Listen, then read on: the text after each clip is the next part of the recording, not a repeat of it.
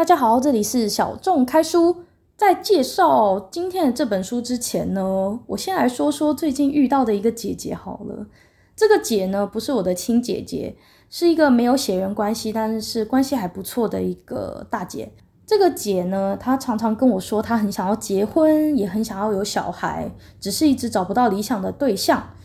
然后她有去算塔罗牌，然后也有算人际关系和感情。可是就是一直都没有结果，当然还有也有去拜霞海城隍庙，但是都没有结果。这个姐呢，她的工作能力很强，嗯，偷偷说她的年薪大概有八九十万，还好她不听 Podcast，她年薪大概八九十万左右，但是跟她出去都会有一种莫名的焦躁感吗？还是疲惫感？怎么说呢？就是她很常自顾自说自己想说的话。那别人给他建议的时候，感觉不到他有听进去，会反驳或是拿起手机说对不起，公司打电话来，然后就接起手机回电话或回来讯息。他是一个很亲切的好人，但是说不出来有一种违和的感觉，就是他会口口声声说他想要结婚有小孩，可是常常过度敬业。当然，对公司来说，他是一个完美员工。随时 on time on call，守着每一个客户。可是对于跟他相处的人来说，会觉得有一种莫名的疲惫感，有一点累的感觉。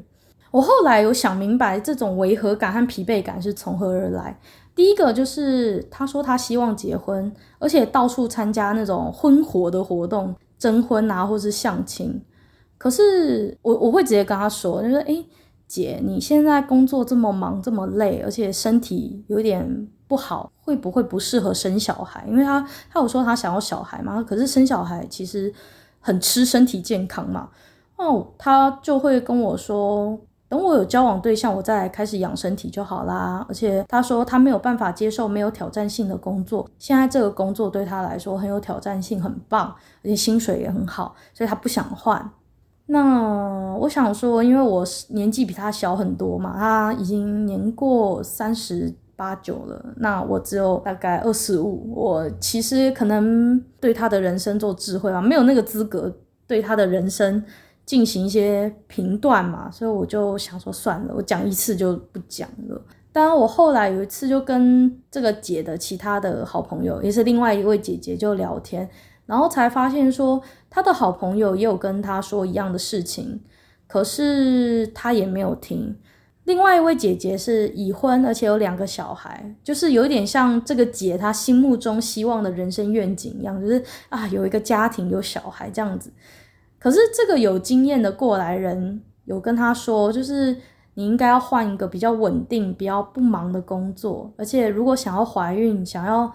生小孩的话，真的需要休养半年、一年，甚至两三年。人生的重心应该要从工作转往，就是可能其他的事情，才能够有时间和心力去开发所谓的感情、家庭还有小孩嘛。可是这个单身未婚的姐，就是还是回答一样的话，就是无法接受没有挑战性的工作，然后下班之后还想要自我提升，上了很多成长课程，就把自己的人生塞得很满。很满很满很满，tempo 很紧很紧很紧，就是感觉他三十几了，还在过二十几岁的生活。如果说像我二十五岁，我把我的人生过得很满，但是我本来就没有想要生小孩，也没有打算要结婚，可能现阶段的人生我这样过是 OK 的。可是他是一个有规划要生小孩、有要结婚打算的人，但是他却还是过着这样的生活的时候。就是一直没有听到他身边有发展的异性，有发展的关系，所以，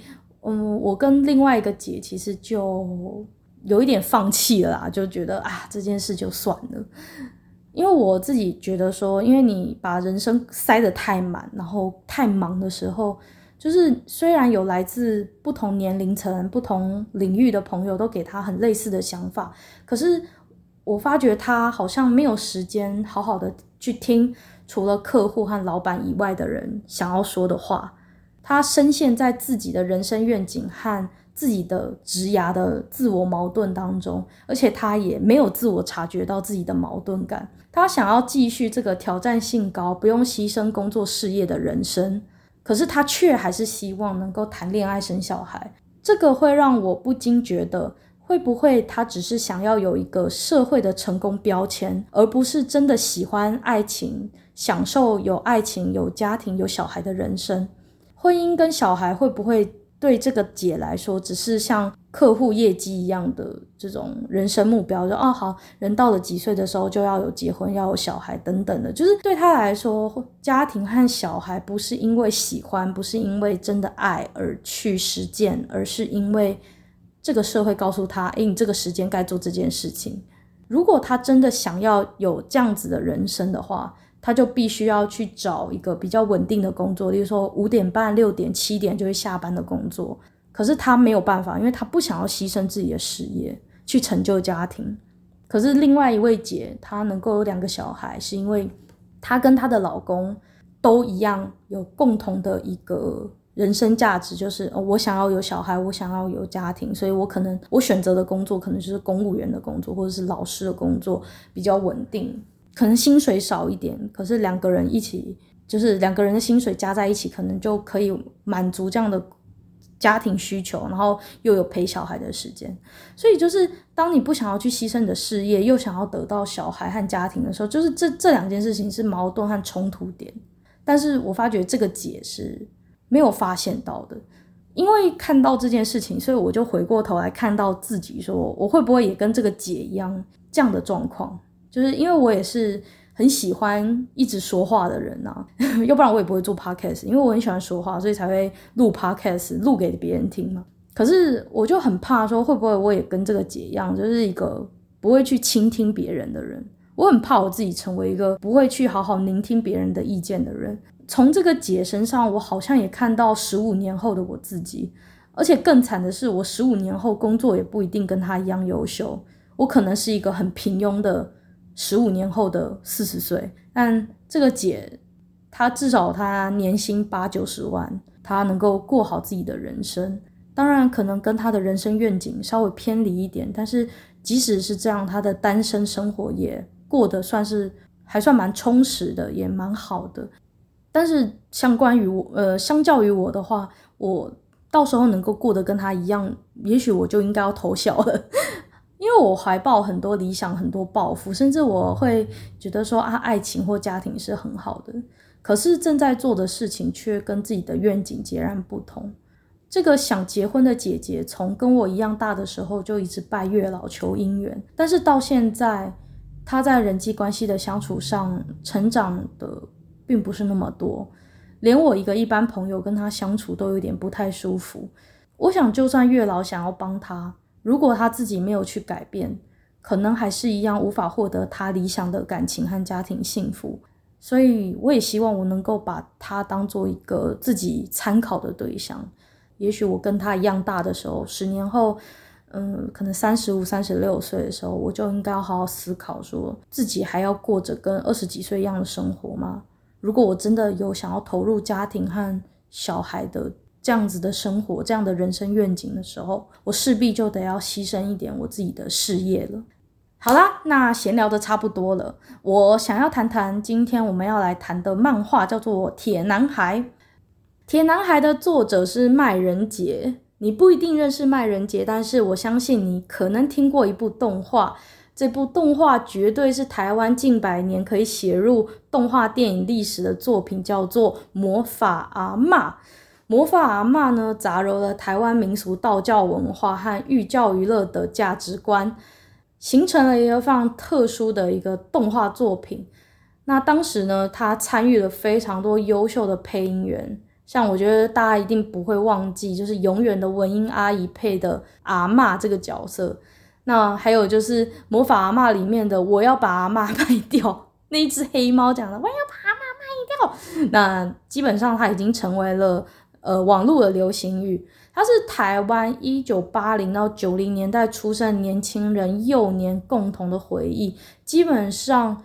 我认为直到现在都还是很值得重新再看。它让灵异的主题充满寓教于乐和娱乐性，这件事非常的特别。虽然在当时的时空背景下，可能灵异主题并不是那么的政治正确，但是它确实起到了某一种很不错的一种切入。灵异的这个主题去切入他想要探讨的一些社会问题，还有一些嗯一些他想要提到的一些城乡差距啊也好，或者是祖孙老一辈跟小小男孩之间的一些代沟的这个问题，还有到最后他们祖孙两个人终于能够互相理解的这样子的一个祖孙情谊，就是他透过灵异这个载体去讲这些我们一般人的生活的事情，我觉得超厉害的。啊，跟大家介绍一下麦人杰。麦人杰出生于一九六四年的十二月一号。那他是出生于台中，他是一个漫画家，也是非常知名的动画创作者。他最有名的作品当然就是《魔法阿嬷》。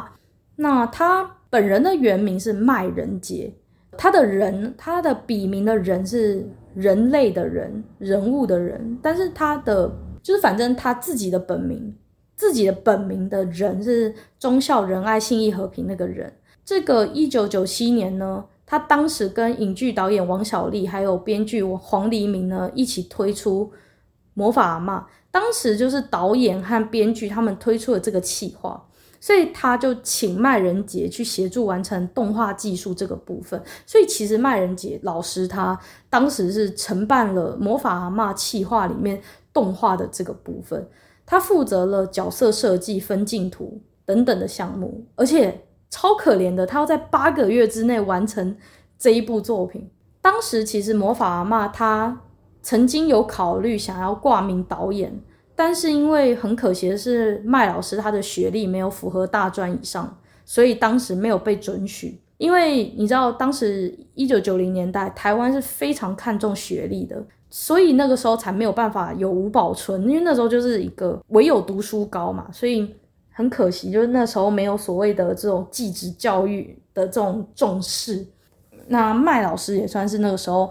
虽然他确确实实的掌握了魔法阿嬷的很多的工作项目，但是他却没有办法挂名导演。我觉得这件事情也是为他感到有点可惜。但是确实，魔法阿嬷算是他参与的动画作品里面非常具有代表性的一一个作品。其实后来麦人杰发展的还不错。二零零五年，他成立了动画制作公司魔术创意，术是呃魔术的魔是魔法魔，但术是就是树林森林的那个树。二零零八年，他替周杰伦和董事基金会合作了公益活动的三 D 动画广告。那他后来也在中国大陆制作科技三 D 动画作品《快乐星猫》，他当时是担任作画导演。不过。我自己在看他这一段过程的时候，我觉得身为一个艺术人，我感觉啦，麦仁杰老师应该是希望再次知道下一部属于台湾本土的经典作品，因为我觉得麦老师应该有一个导演梦、动画监督梦啊。如果以日本来讲，就是动画监督的这样子的一个梦想。我觉得他他一定不会只希望做像《快乐星猫》这样子一个。主流打儿童市场的动画，我我相信他一定很想要再做一个像《魔法阿嬷》这样子属于台湾、属于台湾本土的一个作品。我觉得他一定有一个梦想，是这一次动画监督导演的职位上面大大写“麦人杰”三个字。这是一种属于电影人或动画人的一种企图心吧。根据维基百科的资料呢，二零一四年左右，曼人杰开始执导一篇名为《铁男孩》的三 D 动画，并且将之前从快乐星猫赚取的资金投入到了《铁男孩》的制作。所以我就说嘛，我就说嘛，他就是有导演梦嘛，不要不要不承认了，就是有导演梦啦。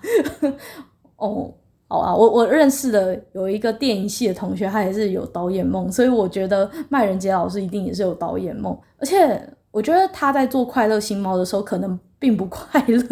就是我可以理解赚钱是很快乐的，但是如果你要做的事情跟你真正想做的事情有一点落差的时候，你不会真正的快乐，你还是会想要做你真正想做的事。所以我，我觉得麦老师是一定是希望能够做一个属于台湾的动画，所以他才会把《快乐星猫》赚的钱去投入到一个新的作品制作上。这种文创内容产业的投入都是都是回不去的，基本上你投进去如果没有卖座，就是回不去了。就是有很多导演都是负债累累这样子。嗯，他就是一个导演梦啊，我我相信他就是有一个导演梦。然后我我看到维基的时候，我是有点遗憾，就是其实这个作品在二零一七年已经有完成三分之一的内容，可是资金已经全部花完了，他需要另筹经费。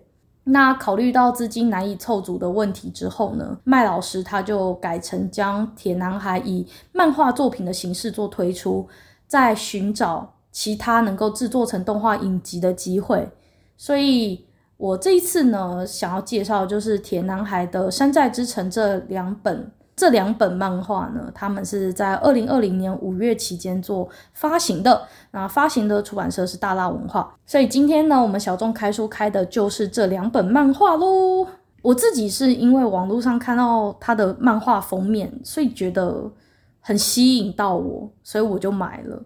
那么《铁男孩：冒号山寨之城》的这个漫漫画呢，它的封面。在第一集的时候是达到一个比较低线的状态，是全黑白的状态。那他的主角本人呢，他的黑白呈现其实并不会输给彩色，因为他的黑白的那个描绘呢，反而会让你更容易去看到这个主角他身上的很多的配件和细节，你可以马上联想到这是一部科幻的一个冒险漫画。我相信麦老师的素描功力应该还不错，所以他画很多图的时候，那个光影的对比，还有他的线条的细节完整度各方面都非常的不错。好了，我就是看到封面所以才买的嘛，可恶，害我掏钱了，月底差一点没钱。那第二部的封面呢，角色都是女性，而且我觉得铁男孩的封面呢，那个老女人真的长得好像蒸汽朋克版的魔法阿嬷，就是。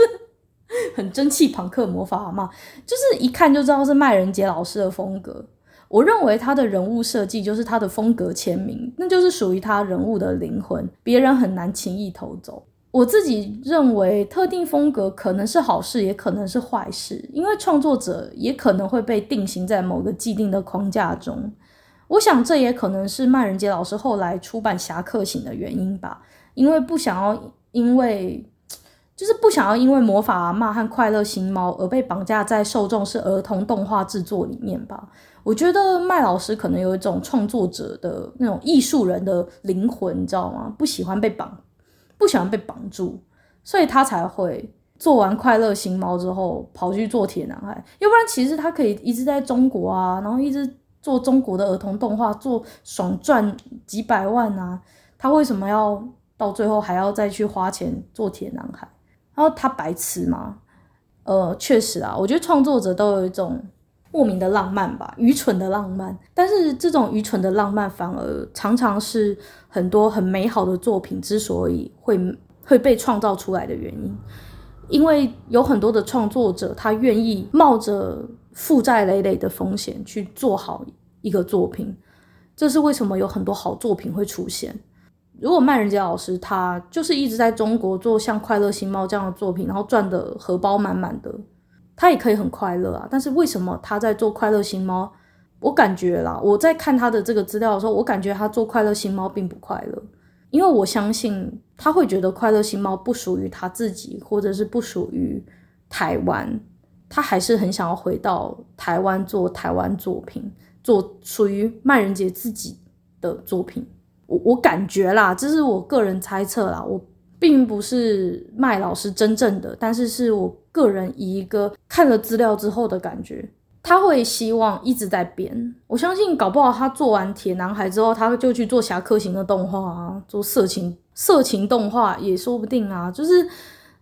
我认为啦，就是。在历史洪流里面能够走得长久的创作者，其实对各种形式的创作都是感到好奇的，而且会大量尝试不同的媒材和创作方式。可能大家不一定知道，毕卡索其实不是只会画奇怪的画，OK，他也会做一些奇怪的雕塑，立体派的风格去做一些有点可爱的小雕塑，而且他做的猫头鹰超可爱的。如果有机会的话，你们可以上网去查查看。毕卡索做的雕塑，其实你会觉得莫名的有一种朴拙的感觉，跟他的绘画并不一样。而且他其实是历史上可以追溯第一位在绘画上使用 collage，也就是拼贴技法的一个艺术家。一九一二年的时候，他的第一件拼贴作品是藤椅上的静物。该作品是油画史上第一个拼贴艺术的开篇之作。当其他的艺术家还在用传统油画画风景画人物画的时候，他已经把小珠子、树叶、钉子、粉笔呀，还有薄纱啊、铅笔之类的，就嘟到画布上面，缝上去或贴上去。大家都知道达利有细细的胡子，还有软掉的时钟。可是其实达利有跟人家拍过电影，你知道吗？他有拍过一个电影叫做《安达鲁之拳》，它是实验电影，也是号称超现实主义电影。但是其实，呃，《安达鲁之拳》它最最让人就是津津乐道的，就是其中有一个画面，就是他在电影里面像割开荷包蛋一样，把一个女演员的眼珠子割开，而且这一个。就是把眼珠子割开的这一个画面，其实被很多的艺术家在重制或者是反讽。而且我有看过，就是达利的传记，有关就是安达鲁之拳割开眼睛的部分，他自己都觉得那一段有点不舒服。可是就是因为他愿意这样子不断的尝试新的风格、新的挑战，所以他也成为了艺术史上很重要的艺术家之一，并且我可以说，达利他。不只有做绘画，也有做雕塑，也有做装置，也有做电影。他其实是一个非常多元的创作者。那讲讲现代吧，就是刚刚讲都老人嘛，死人不是老人，已经是死人。那两个都是喜狼骨头，骨头都已经化回化成粉的艺术家了。我们讲讲已经还活着的吧。吴康仁，吴康仁已经是很有名的演员啦，已经演了那么多连续剧了。可是他。还是去华视参加华视配音班，训练说话方式和矫正中文发音。所以对我来说，麦人杰老师他为什么不继续做快乐星猫，或继续不继续在中国继续做一些跟快乐星猫一样可以赚到钱的东西？他就是想要把铁男孩做出来，他就是想要出版《侠客行》这样子的有点色情的漫画。因为我认为在自己的相关领域永远去。做钻研、去挑战、去尝试新的东西，这是一个创作者或一个艺术人必须要有的精神。唯有对这个世界感到好奇，才能够成为领域的佼佼者。这对我来说，就是一我在看了这么多艺术史的前辈们，这些喜郎古陶的前辈们，我学到的一件事情，就是真正的精英都是永远都在学习，永远都在挑战，永远挑战自己的极限。这些精英就是一群挑战自我极限的疯子。简单来说是这样。这些这些能够在历史留名的喜兰孤桃都是超级厉害的精英啊！我自己看完麦仁杰老师的整个脉络，我自己真的是觉得他一定还在寻找很多的各种不同的创作形式，而且也要让自己不断的跳脱窠臼。只是很可惜，我真的觉得铁男孩他是遇到资金困境，所以只好先出版成漫画。我认为这一部漫画的分镜是没有任何问题啦，因为毕竟麦老师是动画监督的出身嘛，而且作画也也非常熟悉，所以他应该分镜都是不会差的啦。只是感觉得出来他不会做数位漫画，因为现在大部分的漫画创作者是数位作图。我看他的作品看起来好像还是维持手绘作图的样子。网点现在都已经有数位化的这种数位网点可以用，但是麦老师出生的年代比较早，不太熟悉现在的软体，所以他在漫画的后记有写到，他现在想要去美术社 买网点贴纸。天啊，网点贴纸诶，嗯，这这一段真的会让我想到什么？美少女战士还是王家的文章之类的，就是只有那种年代的才会用网点贴纸。你知道到，据说是火影忍者之后，很少漫画家还用网点贴纸，就是 几乎很多的网点都已经改成数位化了啦。所以美术社的员工就跟他说：“诶，不好意思，现在都已经转用数位网点了，传统网点已经停产了，这样子。”那他是说，他希望确切看到网点长什么样才去使用，所以数位网点对他来说可能还需要一段时间去学习，也许未来熟悉了才会真正的尝试在作品中。诶，不过说到这一段呢、我这边也是要说给麦老师听，也是说给很多可能在传统网点转数位网点有代沟的人，就是我自己个人蛮推荐 Clip Studio Comics 这个软体，尤其它的数位网点非常的友善，而且很好上手。我现在做插图几乎都是用 Clip Studio Comics，然后我最近有打算要画漫画去投稿一个比赛，我也是使用 CSC 这一个漫画软体。所以如果你跟麦老师一样呢，对于这种传统网点进到数位网点是有一点点代沟、有点困难的话，我会建议你可以在 Clip Studio Commit。这一个软体上面呢，开一个空白的档案，然后这个档案命名为网点的实验，然后你就可以在这个实验的档案夹里面，用空白的档案去尝试不同浓度、不同百分比、疏密程度的数位网点，或者甚至像它还可以。它还可以把那个下拉式选单里面还可以选，你这个网点要圆形的、椭圆形的、菱形的、花形的，就是你有各式各样不同形状的网点可以做使用，你就可以用网点的实验这个空白的档案呢，去尝试各种不同的网点，透过这个实验去找到一个你自己习惯、你自己舒服的深度之后呢，你就可以把你实验出来的这些你习惯的东西呢。拿到你要画的完成品上面去做使用。我自己是用 CSC 啦，那 Photoshop 的部分，就我所知，在网点上好像没有那么好用，但是还是有很多的创作者用 Photoshop 或 Illustrator 在做创作。只是我自己个人是用 Clip Studio Comics 啊，嗯，我自己不是这方面专家，所以我只是建议。大家可以听，可以不听。我只是个人有这样子的做法，那帮不到你的话也很遗憾啊。就是我只是说说我自己的经验，那大家就听过去。好，诶、我们回到麦人杰老师。OK，好，说了这么多网点的事情，其实老实说，我在看漫画的时候不会特别着重使用媒介或者是风格，但是我很注重的是，嗯，这个创作者要传达给。观众的观念是否深刻，然后他的漫画是否容易阅读、容易理解？就如果这个漫画它可能画风是比较简单的，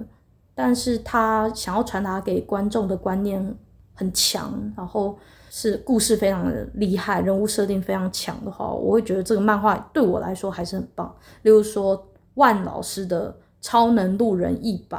我认为那个就是我所。画风可能很简单，可是他的故事人物设定非常强的作品。你大家去看《超人路人一百》，超好看的。现在动画出到第二季了，然后它还有一个是剧场版。我是看动画的，它的风格就是它的画风可能没有到很唯美、很漂亮、很帅，可是它的每一个人物的风格、每一个人物的设定、故事各方面，我觉得强，很强。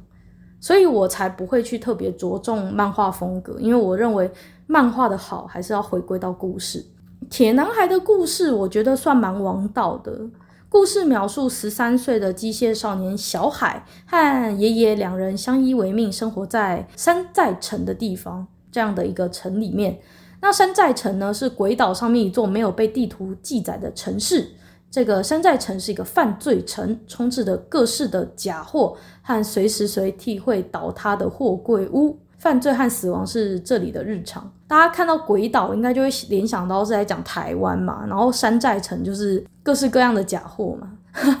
那这边同时也是一个热门的观观光景点。机器人擂台赛是山寨城中的一个生活的主轴。那故事就有描述说，这个小海呢，他想要参加机器人擂台大赛，但是爷爷反对他去。然后我觉得这这些设定都蛮有王道漫画或电影的那种影子啦。可是我真的觉得他其实是想要透过动漫去表达他在台湾看到的一些现况。因为像故事中描绘的鬼岛和山寨品嘛，还有反派角色霸王集团的老板王霸啊，电动猫咪歌舞团的钢管女，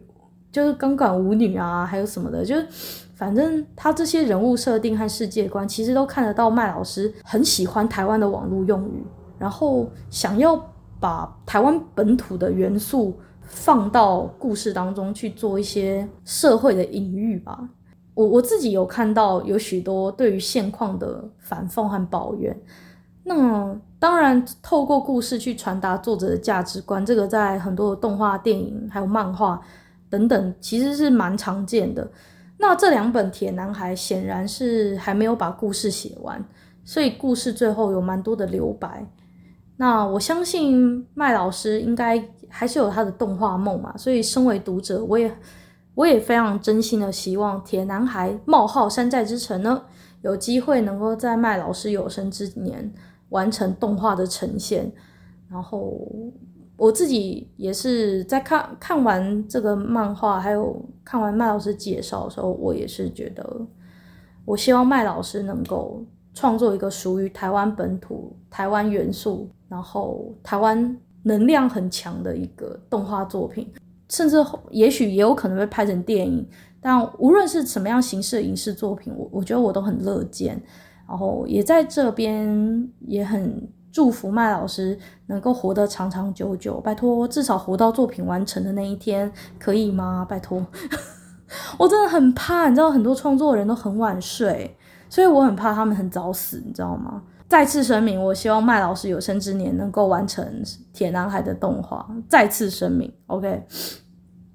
不过呢，我在这边有一个身为书籍购买者的抱怨，就是这两本书真的很大本，然后很重。我个人是习惯在捷运上面看书的人，因为我平常很忙啊，也没什么时间看书，所以我看漫画很喜欢，就是在捷运上面通车的时间，花个十分钟打开来看。可是铁男孩的这个出版的这个本子真的太大本了，我真的完全没有办法在捷运上面打开来，而且打开来就撞到别人，就是，而且你知道我那一天我从博客来订这个书订回家，就是因为我是订到办公室嘛，就是办公室楼下刚好有 Seven Eleven，然后我就去 Seven Eleven 拿书，然后我要拿回家嘛，两本书。塞在我的包包里面，我真的觉得自己像在举重，我都觉得我自己像什么了？奥运举重选手吗？就是 超重的。我个人觉得，大家出版这次的发行没有以使用者为核心，他们是以出版者为导向，没有以使用者友善去做这本书的规划。如果有购买过日本原文轻小说或是漫画的人，应该会知道。通常蛮小本的，或者是重量会很轻，包含许多日本漫画周刊或是月刊，他们所使用的纸材通常都不会太重。当然，它会牺牲掉列印的品质，可是对于使用者，也就是读者来说，随身携带其实是比较重要的。因为像我最近买了好几本漫画，都超重，然后都是大大出版的，靠背都是要求重，像。嗯，我昨天才刚看完的《燕铁花》，妈的超重，重到爆，它根本就是搬砖块。好，我承认长生老师的作画真的很精致，可是真的很重，拜托，好重哦！我我搬那一本书回家的，因为我我刚刚有说，我都是订了在办公室的那个 Seven Eleven 去取货，然后再带回家，因为我如果在我家附近的 Seven 订的话。我常常会忘记去拿，可是如果是我上班的时候，我中午休时间可以下去拿货，然后我就很痛苦，就是从我办公室搭捷运加走路，然后再加转乘，然后回到家的时候，我真的觉得我满身大汗，就是背那个雁铁花，还有背铁男孩都有同样的感受，我就是我真的觉得大辣应该是真的是。确实啊，就是搬完他们的书，有一种吃完大辣的麻辣火锅感觉，全身都汗啊，对啊。我认为台湾的另一本漫画就是《谁不是米克斯》，也有相同的问题。就是好，我承认猎印品质是好的，就是猎印的纸材啊，各方面真的很漂亮，颜色好看。可是真的很重，《谁不是米克斯》比《燕铁花》和《铁男孩》好一点，因为他们。燕铁花跟铁男孩真的超大本的，我不知道在大本哪招。我的笔记型电脑都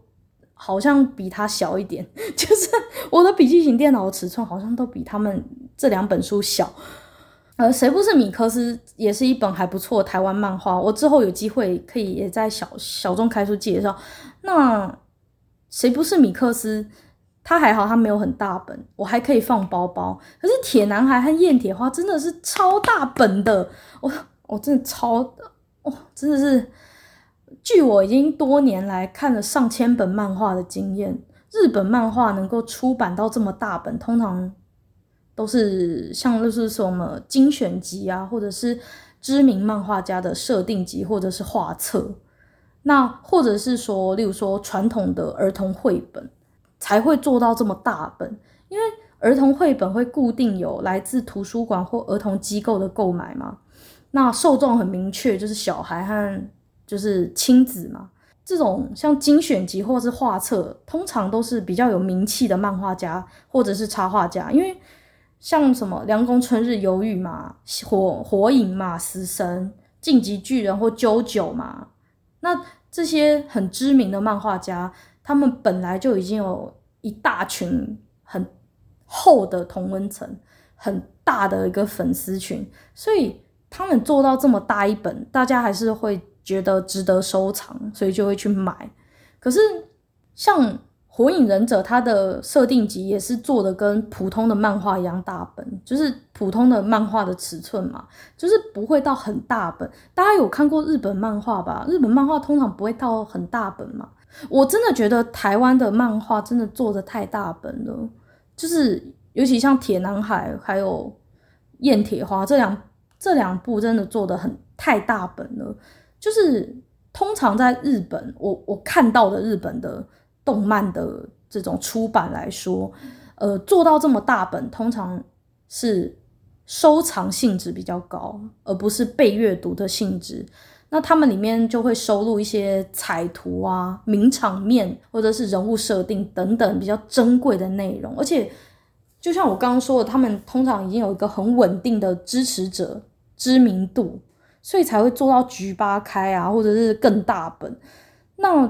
我我自己说一句很不好听的，铁男孩的知名度绝对没有航海王高吧？燕铁花的知名度也绝对没有进击的巨人高吧？就是。他们为什么要做这么大一本，让我们很难携带呢？这是我个人的观察，也是我身为消费者一个很真实的、很很不好听的一个心得啦。我必须说，当你是一个漫画为主体的一个创作形式的时候，你就应该要非常友善，要非常的便于携带、便于阅读、便于了解。就是你的故事内容通常不能太难懂。要尽量能够大众的接受度高，然后很容易被发行流通。可是当你做到这么大本，让我很难以随时携带带出去。好，你就想象一个小孩子，他去图书馆借一本《燕铁花》，他要把那一本《燕铁花》，一个小学一年级的小孩，他要把一本《燕铁花》从图书馆背到他的家，可能走路要二十分钟。超重的啊！而且台湾又是夏天，那么热的一个国家，亚热带国家，完全是在训练读者的举重能力啊，就是帮读者重训，你知道吗？然后再加两本《铁男孩》，我靠！好，就光《铁男孩》和《燕铁花》，哇，三本大辣出版，我真的是走完那二十分钟路程，我都像吃完大辣麻辣锅一样，全身都汗了，就是。我觉得这个绝对不是出版社在出版书的时候会想到的东西，我我自己觉得。可是偏偏就是像铁男孩，他又是已经是受到文化部补助的出版品，文化部的人更不会想到这个，出版社也不会想到这个，他们会想到是要维系一个很良好的印刷品质。可是真的对我这个读者来说，我觉得搬搬那两大。两大本铁男孩真的超重的，很重，我肩膀都有，就是回到家勒出一个痕的样子。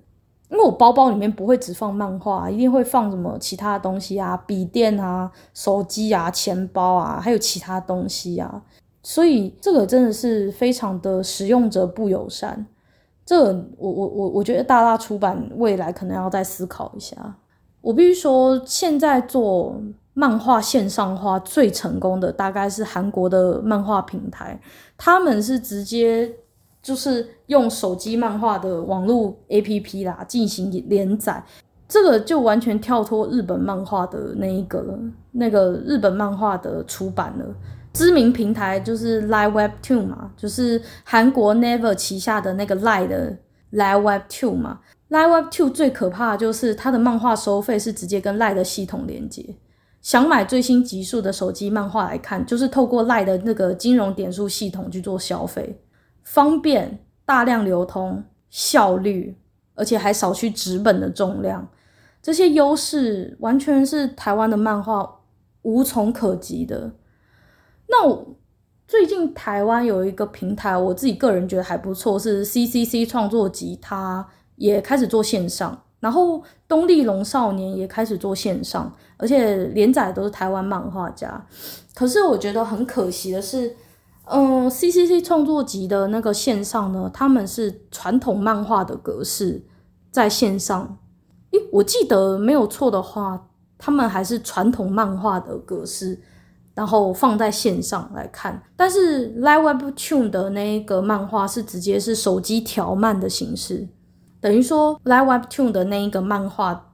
它的作品呢是直接是以手机使用界面为载体的方式去做漫画的分镜，你就是一直滑滑滑，用以滑动的这个动作作为阅读的习惯、阅读的形式，这个是真的非常的使用者友善呐、像台湾的几个大的作家，其实现在也都跑到 Live Webtoon 连载啦。北投女巫，然后黄色书刊的 W，宅男打篮球，然后还有微不幸剧场，就是那个微微腾啊，校园微微腾那个微不幸剧场，孙维腾，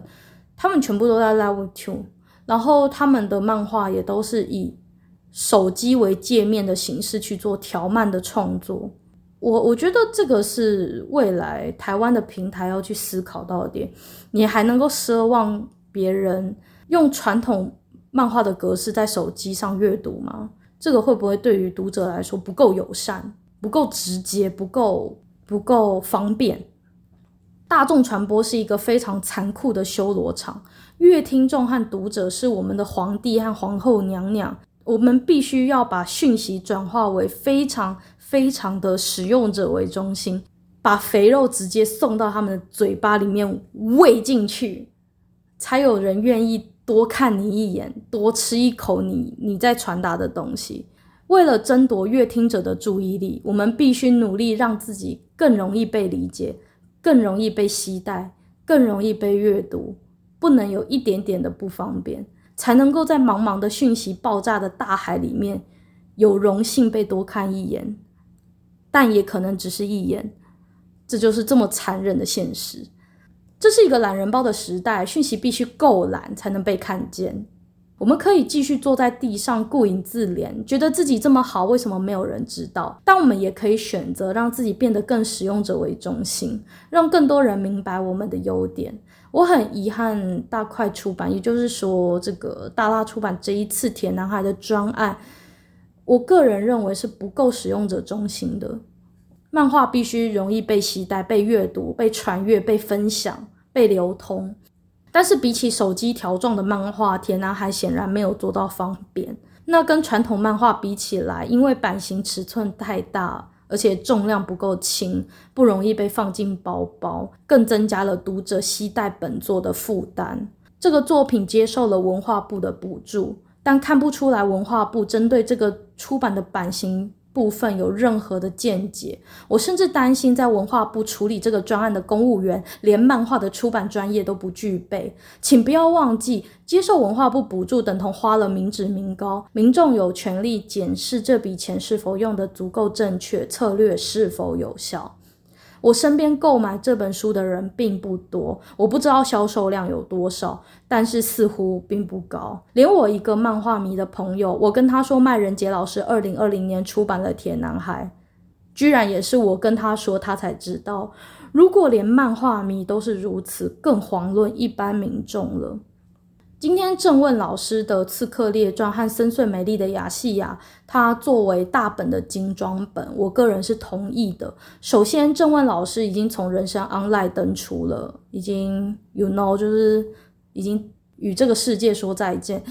而且我必须提到一点，就是郑问老师他所创作的方式是在分镜、上色和笔触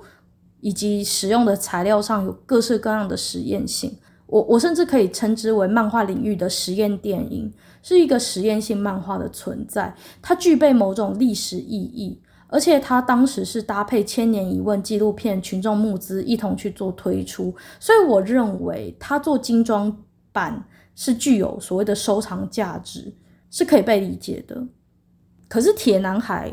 诶，第一麦老师健在啦，然后第二就是剧情分镜偏王道。就是大致上没有什么太大的实验性，嗯，看不到独到的东西。但故事是可爱的，故事算很流畅，还不错。可是如果要跟郑问老师的实验性比起来，当然郑老师的实验性是非常高，他已经是故宫等级了嘛。我们不能够，我们不能拿郑老师跟麦老师来比啦。郑老师人家是进故宫的等级了啦，已经是走入历史的等级，真的是。但是我必须说，就是，嗯、铁男孩做这么大本，而且重量很不轻，真的是训练读者的三头肌和二头肌啦。然后另外一方面，就是读者真的没有办法躺着看漫画的阅读者是懒的，我们常常是躺在床上看的。OK，我们躺在床上滚来滚去，然后一边滚一边看，甚至有可能一边听音乐一边看。如果读者躺着看，然后手伸得高高的，然后拿着铁男孩，有的时候手一滑就掉到脸上，鼻子和脸真的会很痛，你知道吗？就是大家有被手机砸过脸吗？就是手机砸脸就已经很痛了，更何况是铁男孩，一整本铁男孩整个砸到脸上，你知道戴眼镜的读者是鼻梁会很痛，你知道吗？他他会他的那个鼻梁所受到的什么重力加速度是有点严重的。那你知道我为什么会知道吗？就是因为我已经被砸过了，就是我就是那个躺着看铁男孩的白痴，OK，我这是苦主，OK，我相信，我相信大辣文化和文化部在出版铁男孩的时候，不会预期到读者会躺着看铁男孩，大家都觉得啊，我们这是，我们这是麦老师的那个呕心力作，大家都一定会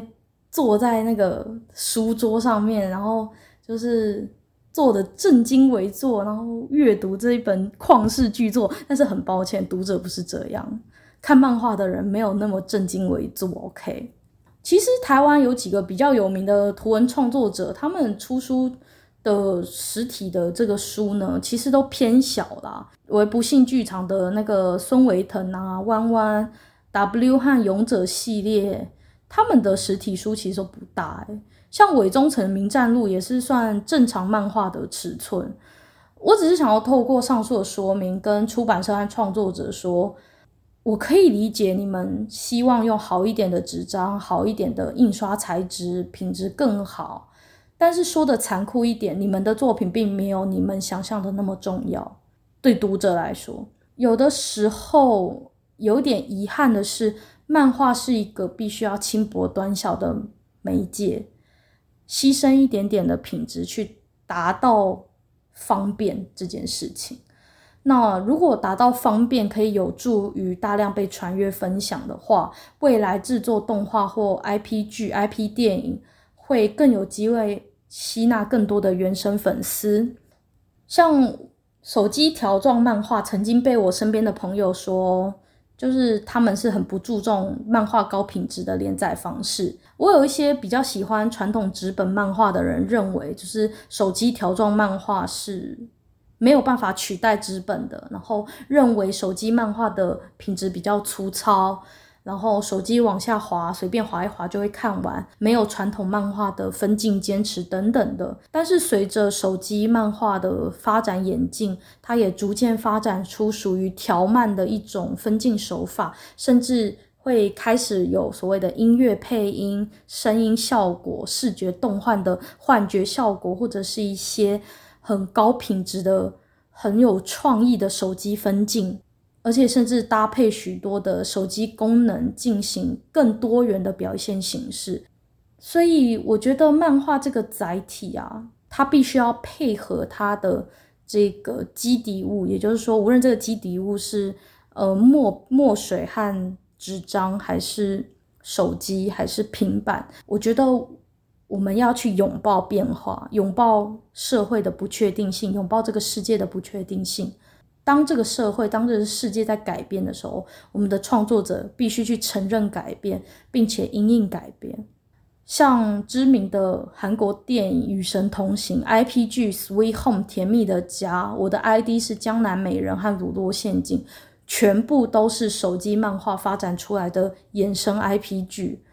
也许麦老师下一次你可以尝试手机条漫。人生这么长，也许你会活到八十岁、九十岁，因为手机条漫现在也可以做，就是一些比较呃微型的动画形式。就现在，我有看过一个很厉害的手机漫画，它甚至可以做到有一种三 D 动画的，诶，三 D 动画感觉就是，当你越往下拉，然后那个人物的那个变化会，例如说，它会有一种像电影转镜头的感觉，从前面转到后面，然后还搭配一些音效。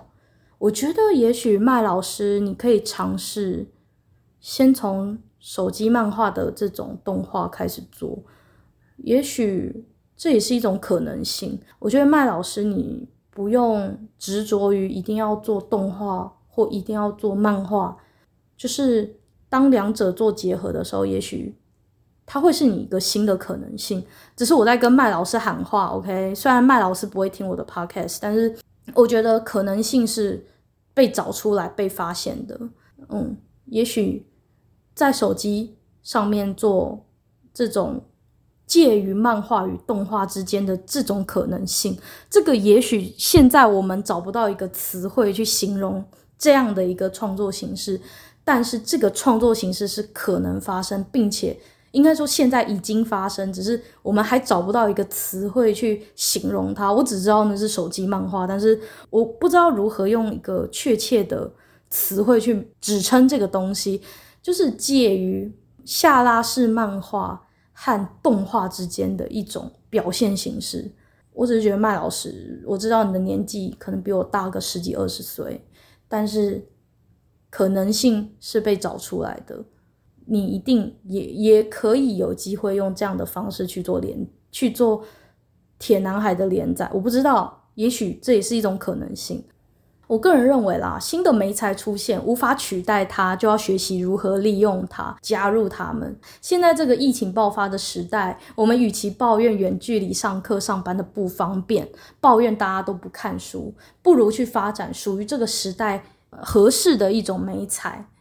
与时俱进的机构，与时俱进的这种创作者和工作者，才能走向不被取代。就像刚刚有提到的。对于这个世界始终保持好奇心，才能够成为领域的佼佼者。说起来真的很像在老生常谈，很像在说教。可是这就是现实。难道你要在那边说什么？哦，听众没水准，观众没水准，因为听众没水准，在那边啊，你们这些没气质、没脑子、很低级的，所以都不看书吗？或者是说，我们现在的出版形式其实根本没有因应新的生活方式呢？我想现代人。太忙了，包包内放了笔电、平板、手机，即使有幸走进了成品书店，看到架上的《铁男孩》实体书，也不一定有力气再多扛起一本《铁男孩》的重量。如果现代的人真的都这么不求上进，那为什么线上教学网站的使用率逐年攀升？像范琪斐、志奇七七、KK 秀这样子的国际新闻或知识转移的频道，会节节的人气长红。我想，并不是现代人不看书，而是书的形式将在未来有更重大的改变。苹果日报已在五月宣布停止实体报纸的发行，但我认为，如果有幸，苹果日报和更多书的灵魂会以不同的形式留存在各种形式的载体之中。即使六月的时候，呃，苹果日报在香港已经正式的下架，但是我相信它的灵魂，一传媒的灵魂。会透过网络这个载体、这个媒介，不断的被记录。这就是新的媒体如何的影响我们阅读的方式。在一九九零年代部落格兴起之后，网络的阅读习惯就已经有着旋风般的改变。接下来就是串流媒体的出现，Netflix、YouTube、Instagram TV，还有各式各样的媒介。我觉得我们如果没有办法打赢他们，我们就必须加入。这就是一个创作者为什么要不断的在。他自己的领域上充满着好奇心，因为这个世界不断的在改变，能够因应改变的人才能成功。在节目的最后，我想要跟麦老师的团队说，我有看到铁男孩的漫画，我在漫画中看到了很多的缺点，但是我在靠北台湾作品的年菜造口业里面有说，只要宅男打篮球做动画，展开群众募资，我有接到相关的讯息，我会立刻捐赠一万块新台币。这句话我同样也试出给麦人杰老师的团队，因为我知道我的一万块可能会引出更多人的一千、两千、三千、一百、两百、三百。我的 podcast 平均每集只有二十个人收听，我不知道有谁会被我影响，但是在我过去的经验里面，确实是有人因为我的节目去买了或借了我所介绍的那一本书来看。这样的社会改变是无法用数据去量化的，因为一个人看了一本书，而对他的人生造成了一些改变，这件事情无法去做量化，因为那确实是每一个非常真实而具体的小小改变。这样的改变超乎了我所预期的成效。我相信一万块真的很小，连动画师半个月的薪水都付不起。可是我是一个一般民众，没有企业，没有机构，没有干爹干妈。一个普通的平凡上班族，但我知道台湾这个土地需要有人当那个第一个投资艺术的人。我在我的能力范围内付出我人生第一个五位数字的艺术捐款，这就是我想做的。我希望我对台湾动画圈有所贡献，以一个捐款者或者是一个投资者的身份，以一个没有任何机构撑腰的普通人的身份去支持一个不知道会不会卖的作品。我想要号召，如果你听了这一个节目，你现在可以做的事情就是去购买这个漫画。虽然我已经说了这本书可能有点太大本，有点重，但是请在麦克风对面的你掏出钞票买这本在台湾出版的台湾作品。也许你今天的购买将造就下一部跟《魔法阿嬷》和《幸福路上》一样的台湾本土作品。永远不要小看自己的消费，因为你的消费成就社会被雕塑、被塑造的形状。你可以选择去吃一顿好的，然后变胖，或是你也可以选择买两本书，然后背着这两本书练二头肌。你希望台湾变成新的亚洲文创基地，你的钞票就必须变成艺术的形状。让我们一起买书救台湾。我想这就是意识形态吧。不过我觉得有的时候为了好事情卖弄一下爱台湾的意识形态，好像也没那么不好吧，对吧？反正比政客卖弄意识形态好多了。哦，对了，跟大家说一件事情齁，就是水果奶奶要出动画《妖果小学堂》了，好像是一个有关水果奶奶误闯妖怪世界的动画影集。我觉得不管你有没有小朋友啦，我觉得可以去支持一下这个童年回忆。它可是全台湾所有小朋友可以合法接触的第一个经典伪娘诶，拜托。水果冰淇淋，我当初其实觉得还好，就大家知道水果奶奶吧？如果是你是台湾小孩，你可能会比较熟悉。就是台湾有个节目叫水果冰淇淋，然后里面有个角色叫做水果奶奶，但是那个水果奶奶其实是男扮女装扮的奶奶。这一个节目的主持人叫做赵志强，就是水果奶奶她真正的身份叫做赵志强，是台湾一个在儿童剧场、儿童节目领域里面算是。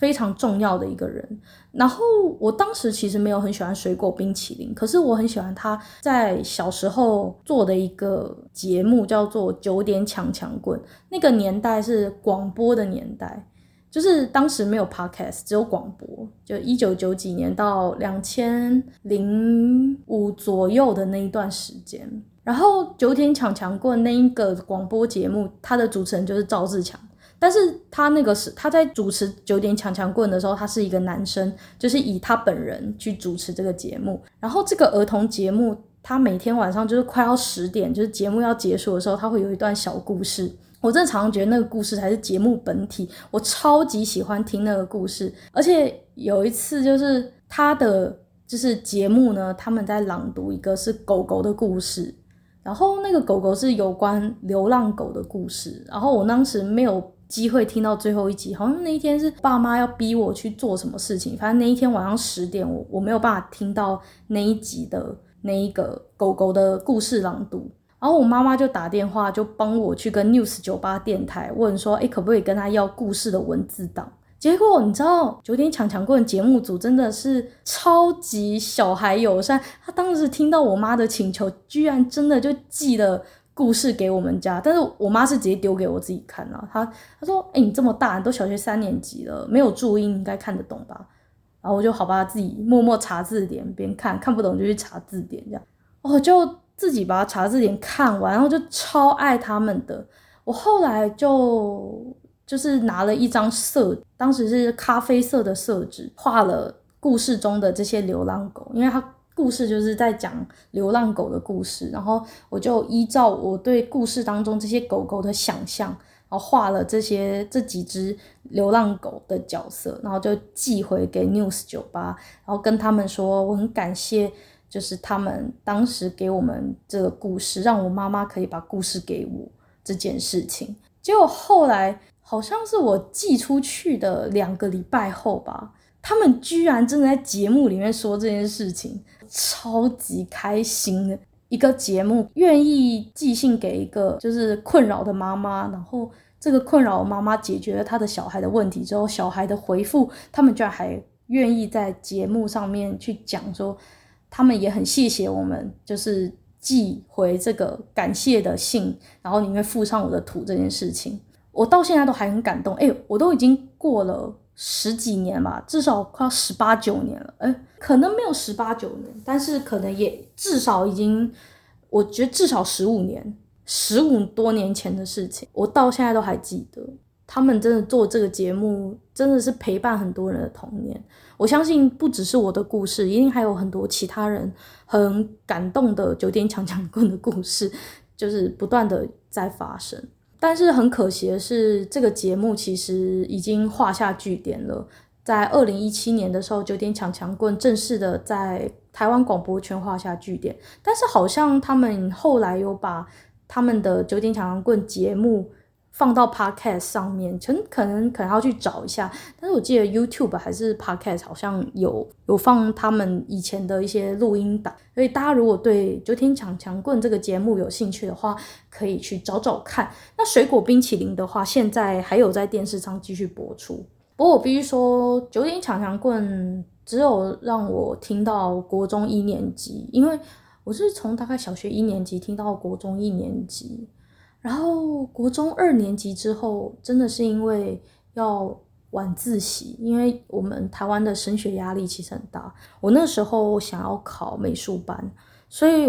等于说我除了正规的国文、英文、数学这样的学科之外，我还要去学画画。我后来有考上就是美术班，就是那时候因为要兼顾学术课，所以我每天回家时间其实。不是非常的早，我就在国二、国三的时候，其实我已经九点以后根本回不了家，就是九点以前根本回不了家，所以我就变成了十点和凌晨点播音乐的受众。我记得我常常十点是听那个王文华的节目，王文华，然后就讲一些。我记得他们有的时候会讲一些很奇怪的内容，什么电动保险套之类的。诶，我那时候国中诶，我居然在那边听电动保险套，还有有听他们讲那个蛋白质女孩，是王文华很久以前的一个呃一本书，那时候还蛮有名的。但是现在可能大家比较不知道，有一个叫蛋白质女孩的一本，算散文吗？还是小说？我不确定。对，虽然短篇。小说，我自己自己是觉得是小说，然后反正我后来就没有再听九点抢抢棍。